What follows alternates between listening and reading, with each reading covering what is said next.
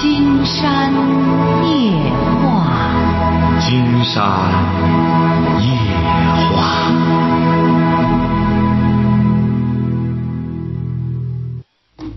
晚上好，听众朋友，我是您的朋友金山。喂，你好，这位朋友。哎，你好，金山老师。哎，我们聊点什么？嗯，我想问一下，我两个人的两口子感情问题，您多大了？四十一了，我们两个人同不是，您得对着话筒讲话，要不然听不清。啊，这听清楚了没？啊，这可以了。您四十一岁了，两人同岁哈。哎，对，结婚多少年了？十三年了。十三年，就是原配哈。嗯，对，孩子多大？孩子十二了。孩子十二。嗯啊，怎么了？现在遇到什么问题了？嗯，他怀疑我外面有人，那你外边有没有人呢？没有人，但没啊，嗯，外面没有人。没有人，没有人，这就不是问题，因为他怀疑你有人，但你并没有人，那不就没什么事儿吗？嗯，完了以后是这种样的。什么单位什么？您说什么？我跟单位同事两个人走的挺近的，也不是走的挺近，反正老通电话。男的、女的，男的、女的，男的，那就少通电话。他怀疑你是很正常的，你和单位的人在单位上有多少话说不了，到家里再通电话。完了以后是，他这种样的。我两个人跟那个男的的话，那个男的他也不打我老通电话。完了以后，有一次偶然他发现我的短信，我这个短短信上面就写的，我说是他今天在家。完了以后呢，他就联想那个大嘴，就是我跟这个男的。那他怀疑你是对的。金山觉得你这个说白了，防患于未然可以。您都得给他发发短信，他今天在家。那金山觉得，只要是个正常男的，他都会怀疑的。你都得给那男的，那男的你说白了歇班儿，你再给你打电话干嘛？在单位上说说不完吗？不是，您是在单位上，是不是？您是个领导嗯没有，啊？他是干嘛的？那男的是干嘛的？这个男的算是个领导，算是个领导，你的领导。嗯、也啊不是单位里边这个管事的，什么里的那个？不是，单位里边，不是，他是他是你的领导吗？嗯，呃他是别的别的部门的领导。哎，对对对，哦，那您您就记记住吧，他对你有想法了。金山直言不讳的讲，你为什么呢？他一般的直接你的领导，他不会招惹你的。兔子不吃窝边草，他你要是说别的部门的，那就说明他的确是对你有想法。所以说你还是提防点好。你本来你没这想法，你要有这想法，金山觉得啊，嗯，我我没有，我跟你说，这个男的吧是啥？我跟他通电话，一般啊，好像我跟我老公啊两个人就不咋沟通，我俩就不沟通，他就好像属于那种大男人主义，就老就心里边有啥事儿，他不跟我沟通。这个人呢，就好像是我要假如遇到啥事儿，单位里边的不愉快事，或者家庭里边遇到啥事儿，反正琐碎事儿吧，他有时候转过来一打电话，哎，我就跟他一聊，聊着两个人也挺投机的。你说你在单位上又不是领导，你就在单位上干活，你整天有多少事儿需要有个人给你沟通啊？金山告诉你，您这个你老公防患于未然，说白了是对你这个家庭负责任。金山直言不讳的讲，不是说您哈，金山接到很多电话，这种所谓的沟通的，最终都成了私通。您记住了，很多男的他都是以沟通啊为幌子，最终他是想和这个女的私通。你可不要上当受骗，还越说你这个事儿就是这样，一男一女说多了之后，说明就有话说，越说越投机。你甭说一男一女，就是两个男的两个女的说多了，就很多人说白了，之所以没话说，是因为他们缺乏沟通。只要经常沟通了，自然而然的他就这通开了，他不就更有话说了吗？您说你老公都怀疑你了，你现在还不赶快警惕起来？那这个男的他老上赶着呃和你沟通干嘛？他同样也是这样，你和你爱人不能沟通，那看来他也不能和他老婆沟通啊。回过头来，你这好嘛？孤男怨女的凑一块儿光沟通，那你俩走走，你不是很危险吗？嗯，金山老师，您说完了以后我，他自从发现这个问题以后，我跟这个男的两个人不沟通了，再也不说话了。啊，那就行了。他，嗯，我跟他也不联系了，一刀两断。从今以后不联系了，我就跟那个男的说：“我说我老公发现了，咱们以后他也说我以后不打电话，我们俩已经不打电话。”啊，对，这就行了。嗯，对，不打电话了。但是他的话，我老公的话一喝上酒，回来的话就跟我纠缠这个没完。完了以后就跟我们完了以后，我就跟你就算了，咱俩散了。你别给他翻脸，你别给他翻脸。您这孩子也小，你俩怎么这还有功夫？您这孩子现在正好爬坡的时候，你哪有闲工夫和他扯？你这孩子十二岁，马上就要中考了。嗯。你你不去，你还有功夫和他整这个吗？你说他一晚上跟我就倒腾这骂我烂货，说那呀这呀，反正不好听的话。完了以后说我跟他不亲密，完了以后我赌誓。做完了以后，我咱俩明天必须。行啊，身正不怕影子歪。他以后呢，你当初的时候你也有有这种所谓的前科了，你就别怪他说了。那么他不喝酒的时候，正常的时候可以吗？正常的时候好像也挺冷的，也也挺冷，但是的话是没说出来，我也不敢出那根神经的，我也不敢问他，我也不敢往那个方向，一点都不敢。行啊，金山觉得你现在就记住了，转移你的注意力。你现在孩子呢，十二岁，你以后呢就把精力放到关注孩子的事儿上，这样让他一看你整天忙忙活活的弄家里的事儿，他就知道你心思回归家里了。你要整天在挑他的毛病，又这个那个的话，他总觉得你心思不在家里。这个女人的第六感觉准，男人的第六感觉，应该说也不错，晓得吧？他也能感觉出来了。我还想的话，我这种样的话跟他完了以后，两个人这样。可能持续有一年多了，你说我对他的态度该咋样了？态度该缓和，该缓和。你俩都结婚这么多年了，缓和之后记住了，聪明的话，你俩又没什么质的问题，又不是人家在那边有问题了，是你当初造成了这种沟通的误会。哎，你以后就记住了，你要愿意过，就正经八百的在这家里过。金山讲过，一个家庭能不能捏合起来，女的至关重要。女的嘛，女主人，女主人嘛，这个家里有女人才安呀，才安定，才什么？嗯，我好像自从这个完了以后，我就感觉好像这个家庭可不稳定，好像就感觉马上就要散似的，就感觉人家不要我了。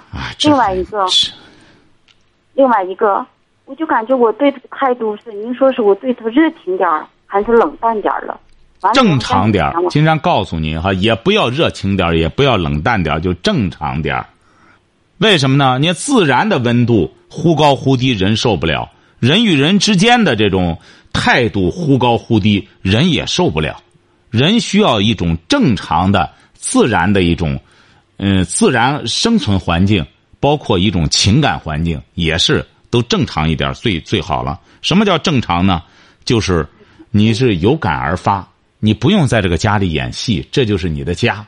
我正好就感觉像是演戏似的。还有一个，我跟您再说，在以前的话，他好像一晚上哇，有那么两三回了。自从这个这这件事儿完了以后，就碰也不碰我，理也不理我。像这种情况，我就感觉他要不不理我的话，我就感觉好像我俩没戏了。哎呀，他不碰你，他是有情绪。他是干嘛的？你老公？跟我们俩一个单位，他稍微当点官儿。什么？稍微当点儿当领导，稍微领。他他是他是个小官儿。对对对。啊。啊。哎，记住了哈！你看你俩，难怪那个男的他这这这出幺蛾子。你俩还在一个单位，那个男的自我感觉魅力不得了。你看他本身说白了，就对你老公不尊重。都在一个单位，你这样弄的话，让人家一看就不行。你记住了哈。他要不热情，你完全可以热情一点夫妻之间，不在乎掉价不掉价。我感觉是这个，我有点贱了。你说，他厌这个，他你有这种行为，你记住了。一般一个男人，就是女人有了这种行为，他就会觉得犯贱，犯贱。那么又到了这个年龄了，本身就是四十来岁了，那个说白了，躁动期、发情期基本上已经过去了。他基本上就需要进入了一种情爱的阶段了。你比如说十六七岁、十七八岁的小伙子，那是性爱，那处于躁动期、发情期，有情没情的，他都上赶着。这个男人到四十多岁，基本上性情就稳定了。那么接下来他需要感情，那么他一看，好嘛，你你这还和那小子这干什么？那小子还上赶着弄这个，他就很生气。所以说，在这种情况下，你得想办法缓和。你本来就是你和那个老师这样通电话通的，他烦了，所以说慢慢缓和。什么？金涛老师，他这话不知道，他不知道我跟他老通电话，他就发完这个短信以后。他看了短信，他就跟我，他问我，我说他老打电话，我也不理他。金山告诉您了，您呀要记住了哈，你要做一个智慧的女人，聪明的女人，聪明的女人呢，您知道在哪里聪明吗？嗯，聪明的女人，首先要做一个良母。金山说过，你要没有孩子，你就努力去做一个贤妻。那么你要有了孩子，你做好一个良母，嗯，那么聪明的男人他也会认可你的。一看，他这会儿，嗯，什么？他这会儿都，嗯，对他这会儿都跟我说了，我这会儿不要你了。但是我从外见的话，就是从外面或者家里边、朋友圈里边，都说你听贤妻良母。我要不要你，你没有错，别人都不知道你是烂货，就明知道我知，明。就明明我自己知道，我说我我不是烂货，我这话的话交代不了事。你本来就是些气话、醉话，你怎么对这个这么感兴趣呢？今天发现有些人吧，就是负面的东西到了他身上特别感兴趣，哎呦，还耿耿于怀的记得可清楚了。一听烂货，这话本来就是醉话，您为什么要？您不去重复，就避免了二次传播。为什么说谣言止于智者呢？聪明的人一看这个东西，我传这干嘛呢？本来就就是没价值的东西，你说你重复它，实际上就是二次、三次传播。你没有必要老去记这个。你不是烂货，你为什么老记着烂货呢？你没有出轨，你为什么老记着出轨呢？这只能说明在你的内心深处，你很欣赏这些词语。所以说。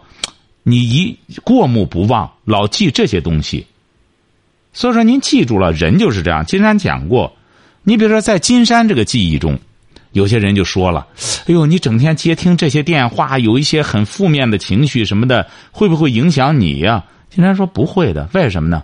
因为我浑身都是正能量。别人有负面情绪，因为我干这个工作，人家打过来了。”那么我自然的就给他稀释了、消化了。我怎么还会有负能？我又不是说别人的负能量来了，我自个儿偷偷留下了。我没本事，整个我吸收了，然后让人家觉得我本事大。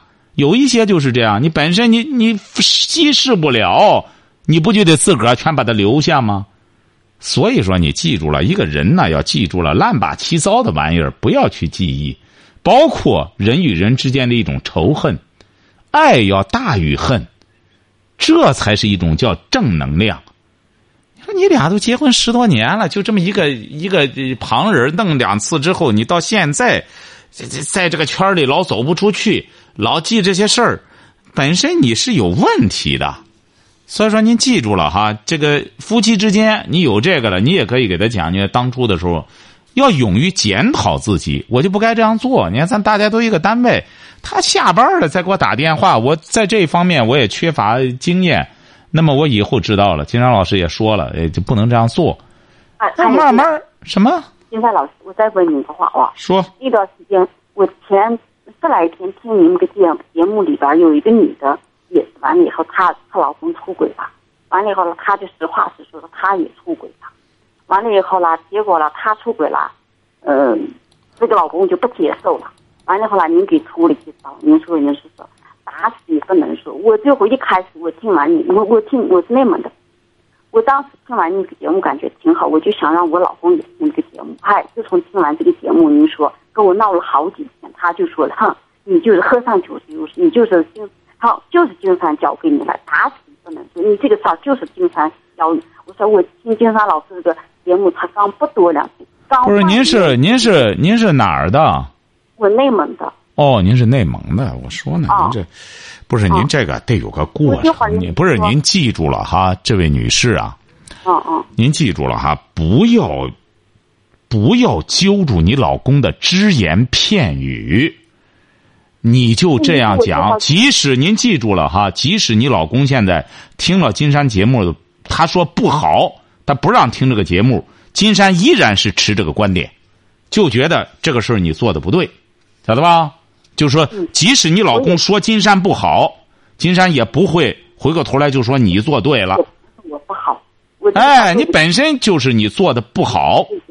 金山是指的那种什么呢？像那一对打电话的人，嗯适合他打死也不说。为什么呢？说白了，你还是没有真正分析那个事儿。为什么呢？因为她老公也没有离婚的实力，晓得吧？她老公还是很爱那个女的的，晓得吧？她老公实际上已经明白这事儿了，只是让他们彼此给对方留个面子。因为她也是想继续维护这个家庭，在这种情况下，她是觉得我是不是给老公去检讨去？她要真给她老公检讨了这事儿，她老公就没法原谅她了。这层窗户纸不能捅破。有的时候人就是这样，人活着是为了个什么？他就是为了个面子，晓得吧？对对对，哎，所以说你得分人而已。你有些人吧，他就很在意这个面子，你不捅破这个面子，你不是过去帝王还是这样呢？帝王和君臣之间，说你不挑破这个事儿，我就留你一条命。你把这事儿挑破了，那我只能杀了你，就这么简单。嗯你说当年雍正杀年羹尧，年羹尧干嘛了？年羹尧没干嘛，他也没有那个没有那个胆量造反，他无非就是在好几个场合让雍正很没有面子，而皇帝靠什么来威慑？皇帝的威严就是要靠皇帝的面子，皇子的脸就最大。而年羹尧呢，他不懂这个道理，他也不是说不懂，喝多酒了也是，喝多了酒之后，再加上就是这个人就是得意忘形，就开始忘了自己的角色，呃，结果最终招来杀身之祸。所以说，记住了哈，你老公这边呢，你得慢慢的。这个事儿本来就是你做错了，做错了之后呢，慢慢的给他缓和一下，抚慰一下他这种，他这种情感的这种，可以说情感的伤痕吧。慢慢的，你得再继续往好里过，晓得吧？就不要再提这些事儿了哈。哎，再有什么问题，我们随时交流哈。哎好，哎，好嘞，好，再见。喂，你好，这位朋友。你好，金山老师，哎，我们聊点什么？我想和您对话。嗯、我就是想问一下我工作上的事情。哦，您是哪儿的？呃，我是内蒙古的，也是，哦，内蒙的。啊、您多大了？我二十七，哎，说吧，工作怎么了？就是我考的一个去年考的一个旗县的那种事业单位，嗯，就是工作也不太忙，比较闲吧，属于总体上说，嗯，就是就是没有什么规划，感觉没有方向。您是个事业单位啊？啊，是啊，极限的，极限的，嗯，就是不知道是该具体干点什么，因为工作就是感到闲感到挺闲，又觉得在荒废，工作很闲，所以说觉得在荒废自己，是这意思吗？啊，有时候是这样的，没有一个就明确的方向要干嘛干嘛。啊，嗯、金山觉得是这样的，这位朋友哈。啊，这个金山讲过，这个人呐，一定要把这个职业和事业分开来，晓得吧？嗯，现如今啊，一定要把这个职业和事业分开。它不像过去，你把过去吧，嗯、你比如说像您父辈、母辈那个时候，指定就是职业和事业它是重叠的，就是那时候，呃，说白了也都号召，呃，岗位成才，干一行爱一行，专一行红一行，晓得吧？而现在呢，也不提倡这个了，就是你这个，你这个工作，你来了就按标准干，你干完了之后，你想再干也不允许。特别是你比如说现在很多公司，你像一些那种外企或者什么，他到点儿你想在那待着，他都不允许，晓得吧？也就是像您现在在这种旗下面这种这个乡镇还很闲，还很舒坦。那么在这种情况下，你就应该考虑一下自己喜欢干什么。你比如，首先你自己，你说金山老师，我没有喜欢干的事儿，那你就要进一步的陶冶情操，在读书，在学习，不断的在提升，你自然而然的就会有你喜欢干的事儿。金山举个例子，因为这个人读书也是这样，你读完了高中，你让他搞个研究，他不知道该研究什么东西；读完了大学。哎，很多朋友就晓得了。哎，我比较喜欢哪个东西，我得在这个专业领域内再进一步的拓展，那就读研究生吧。读完了研究生了，哎，不行，我在这又进一步的细分了。那么我又对这个学科感兴趣。他是这样的，人的很多想法呀，都是在学习的过程中产生的。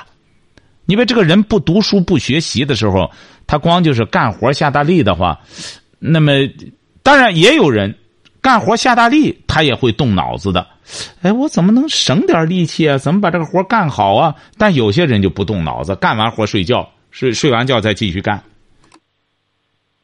所以说，想法和对未来的一种梦想，都得需要动脑子。就是慢慢慢慢的琢磨，是吧？对。你比如说，上次经常看到有人说的哈，这个脑子是干什么的？本身就说最终是要琢磨的，为什么呢？你就读了书，这个读书啊，拿个文凭容易，去悟这个难。所以说，自古以来讲究这个学问啊，靠的是悟。所以说，这个老子开篇就写到。道可道，非常道。所以说，他为什么说要说道可道，非常道？我们自古以来说，人追求的是一种道，道是一种最高的境界。但是，道可道，非常道，指的什么意思啊？就是这个道，不是能够用言语来描述的。道可道，非常道，不是说像你随随便便用言语可以描绘的。它靠什么？它靠悟。晓得吧？哎，所以说，经常觉得这位朋友呢，您就得平时就得思考了。工作完事儿了，挺好的个工作，你获得这个工作也是你经过努力的结果，你是考来的。那么工作闲了之后，你才有时间去思考。你比如很多著名的作家，当年的时候都是在机关里啊，为什么呢？他在机关里没别的事儿干，那么和呃看看报纸啊，听听新闻啊。最终就会产生一些想法，后来就开始写东西了，晓得吧？就是，嗯，怎么说？反正现在就是感觉很多不太适合。比如说，在事业单位，有的人是为了走仕途，然后女生好像这方面也走不太通。然后有的话，就是在做点什么小买卖，搞个副业啥的。总体好像就是这些，然后就是在那金山觉得，那到事业单位就没意义了。到事业单位本身呢，它是一个管理的工作。第一点，你这个工作吧很舒服，晓得吧？嗯。哎，本身有一份很舒服的工作，那么这份工作也是你付出了努力、读书学习，再加上应聘考试获得的。那么你应该在这种在这种闲的基础之上。再进一步的再提升自己，你说如果要是你首先你比如说你这个工作要再具体说的话，你工作你干你负责哪一部分？就是宣传宣传工作。那宣传工作那就深不见底了，你怎么会觉得闲呢？宣传工作的话，本身宣传说白了搞宣传的写个字儿啊画个画都应该是没问题的，你起码得懂这个。这套东西你就得去练，就得去学。你要有这种基础还好，没有的话，你平时就得去学学。那宣传更得动脑子了。你本身机关里的宣传怎么弄啊？单位领导出来什么了，让你写个材料什么，好多事儿了。你自己不主动的去做的话，那现现如今说白了，没人给你事儿。那事儿说白了，有的是人上赶着想干事儿。您说的也对，机关里好多人，人家本来就想多干点事儿，表现表现，好将来当个官儿什么的，是不是啊？你既然是没有走仕途的想法的话，你现在也是在搞文字工作，你本身搞宣传不就是文字工作吗？是不是啊？宣传吧，我还是在一个呃跟网络有关系的部门，就是那无论你和什么有关系，你也是在搞文化工作，晓得吧？对。那么这个东西真正想分支的话，就是你笔头子不能懒。那你要这个懒的话，这个工作说白了，在你手里就糟践了。宣传你视野可以很开阔，那么通过网络，现在也可以看到很多新闻。你要学会解读，你可以这样，你看一看金山写的微博，晓得吧？看的呢。哎，学着怎么解读问题。你比如说，你现在年轻，二十来岁。你比如说，金山这个微博，实际上很多年轻朋友，金山发现，他就能够从中有很多收获。什么收获呢？就是你就知道哦，我看了这个新闻，应该怎么去解读，是不是啊？嗯。哎，慢慢的你就知道哦，慢慢的你就开始学会了思考了。实际上，解读的目的不就是在思考吗？嗯，是。哎，就勤于思考了。慢慢的，你思考多了，你这个积累的思想火花多了，它不就变成了熊熊的烈火了吗？是不是啊？知识是一个点滴储备、循序渐进的过程。我们记住了，思想也是一个由点滴到形成。一个一个，就像毛主席说的一样，说星星之火可以燎原，晓得吧？嗯。哎，你们那时候毛主席在井冈山，很多人就觉得，哎，这么这么小的一个地方干什么？你看，毛主席在那个时候就能写出这样的文章来，星星之火可以燎原，这就是什么的结果？思想的结果。所以说，金山觉得你应该很好的珍惜这份工作，嗯，不要去挑剔工作，任何一项工作，您记住了。它无可挑剔，它存在，自然有它的合理性。你也是经过努力，你才得到它的。这个不聪明的人就是得到了又在嫌弃他，这是极不明智的一种做法，晓得吧？你就在这个舒服的位置上，再去让自己不舒服起来，那就怎么着？下班之后，就勤就开始写作，因为你现在就是在从事文科这项工作了，晓得吧？就是在就是注重工作是吧？别的就不要不要。工作首先要干好，你干不好，很快就会被淘汰，晓得吧？哎，你别忘了，你现在也二十七岁了，年轻的现在一批一批的。现在说白了，年轻的研究生都是二十五六，找工作都很困难。慢慢的，大家都觉醒了，你将来你这个位置，你首先要保住，这就需要你要称职。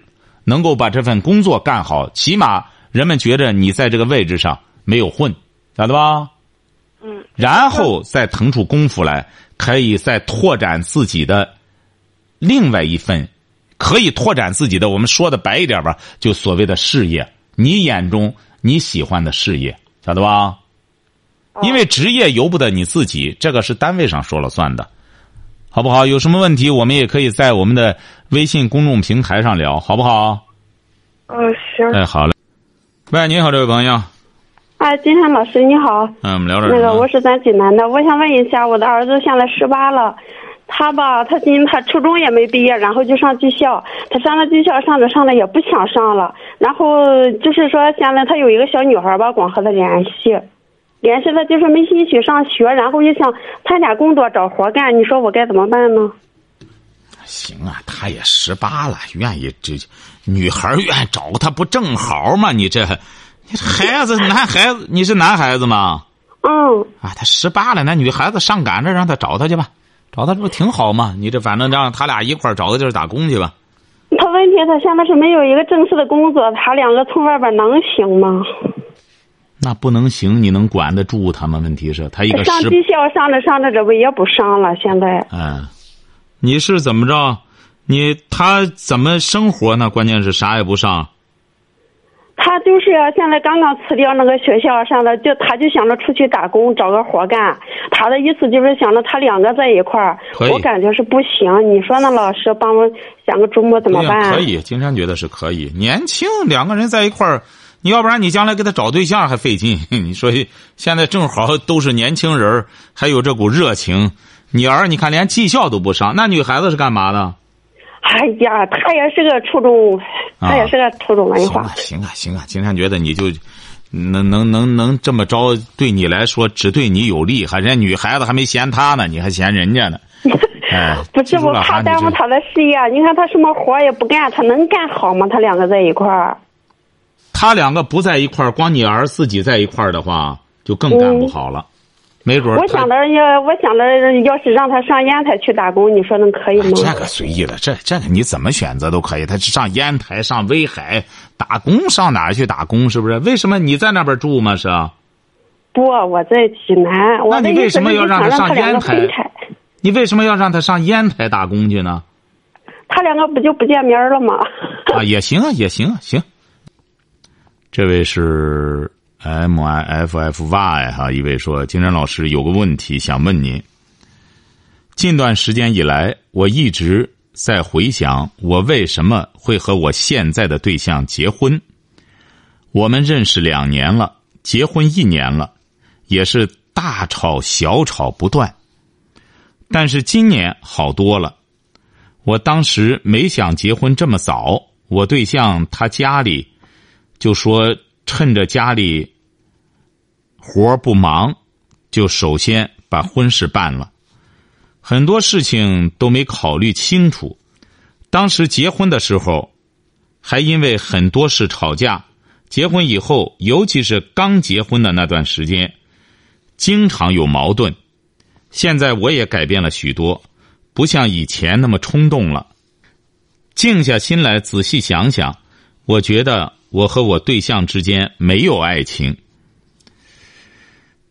哎呀，金山怎么到现在还不晓得这位究竟是男的还是女的？是男的在说还是女的在说？光对象对象，没有爱情，这就是我们一直以来互不能容忍的原因。我之前谈过一个男朋友，哦，这是 女，谈了三年后分手了，是我要分的手。现在我回想之前做的很多事情，觉得自己太不懂事了，也辜负了他。我现在不想和我现在的对象过下去了，我还能回头吗？一个人只有一辈子，我只是觉得这样过下去，人生没有意义。我真是太傻了，为什么要结婚这么早？您不傻哈，您为什么要结婚这么早呢？因为你想享受。说白了，男欢女爱在一块儿多舒坦。你看，你这么早和他结婚之前你就谈过对象了，这位小姐，您想想，您为您不要老在老在这个质询这个为什么？为什么？就是因为光贪图一种男欢女爱的幸福。就是说，为什么要结婚这么早？想想当初和我现在的对象结婚，回想发生的一切，我自己也有错。哎，这才是一句正经话。很多事不满意自己，又不说，就和车轱辘似的，都压过去了。结婚以后，我对象和我家里人的关系也不好，和我想象的婚姻完全不一样。我感觉太难受了。不知道怎么办，愁得慌。这金山觉得这个事儿很简单。金山讲过，一个人呢，无论是男性还是女性，如果要是你想把幸福寄托于婚姻，金山在这之前写微博了，好多朋友还不理解。呃，其中有一位小伙就说了：“金山老师，不是为了幸福、为了舒服才结婚吗？” 您看，这就是没结婚的小伙子，为什么呢？就是说，作为一个青春期的小伙，二十一二，男欢女爱，那谈恋爱，因为谈对象又不谈责任，又不谈义务，那真是舒坦呀。那你像人的一种本能的发泄，他能不舒坦吗？两个人感情上交流也很说白了甜言蜜语的在一块儿，没有生活压力，没有这个儿女受教育压力，什么压力都没有。但是结了婚之后，说白了，那种性的刺激，那种性的兴奋，慢慢的就淡化了。因为这个性啊，要保持一种。兴奋的话，它就是喜新厌旧，哎，它就是不断的要有新的刺激。那么结了婚之后，就是一种平淡的生活。所以说，婚姻呢，真正进入婚姻之后呢，说白了就是很麻烦的事儿。你像这位女孩也是，您得在很大程度上，金山觉得啊，您不要再期望怎么着就这个。你也不要觉得你找错了人了，你再找未必能比这个更好。你应该怎么着呢？改变不了他，改变你。没准随着你的改变，他会跟着你学着你改变。很多夫妻也是这样，他们在相互改变着。为什么说我们说结婚时间长了之后会有夫妻相？就是这个道理。好，今天晚上金山就和朋友们聊到这儿，感谢听众朋友的陪伴。祝您阖家欢乐，万事如意。